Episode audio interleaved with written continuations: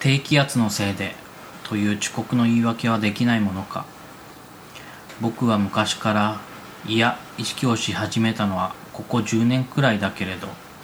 雨の日や降りそうな日は決まって体が重い。というと俺もそうだよ。雨の日はだるいだるいなんて言われそうだが僕の場合モルヒネと風邪薬と鼻炎薬を同時に飲んだようななんというか人として使い物にならないゾンビのような状態になってしまう。今日もそんな雨の中ゾンビが這いつくばって会社に行き仕事をしていた。昼食を済ませた頃本日は暴風のため帰宅困難な者は早退するようにとありがたい知らせが発令された。ゾンビはそそくさと荷物をまとめ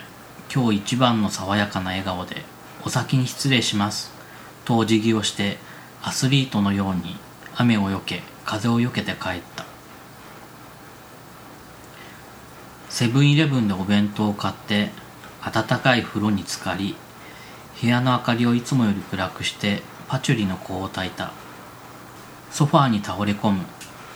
窓を叩く雨音が時折大きくなってドキッとする。春の嵐の日の出来事。